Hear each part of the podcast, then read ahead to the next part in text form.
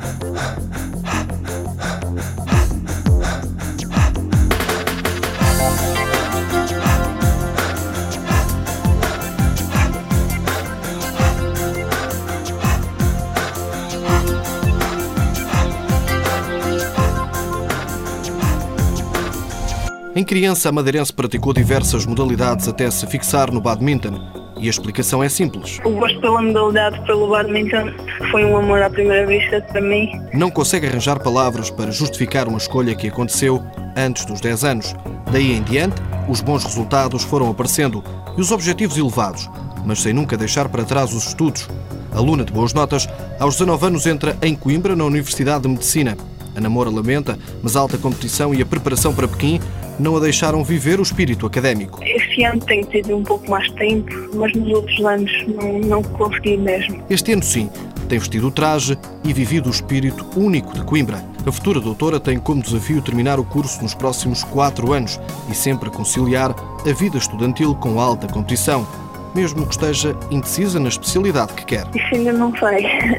ainda me faltam quatro anos, pelo menos, para acabar o, o curso de base da medicina penso que ainda tenho muito tempo para pensar numa especialidade. Reservada e metódica, Ana Moura ficou tão deslumbrada com a participação nos Jogos Olímpicos de Pequim que não esquece o episódio que quase a deixou em terra no último estágio de preparação para as Olimpíadas. Já não sabia em que mala, em que carteira tinha deixado os meus documentos, então foi, foi tudo feito muito à pressa e não consegui encontrar os meus documentos e foi mesmo à última hora que consegui encontrar o meu bilhete de identidade para poder viajar.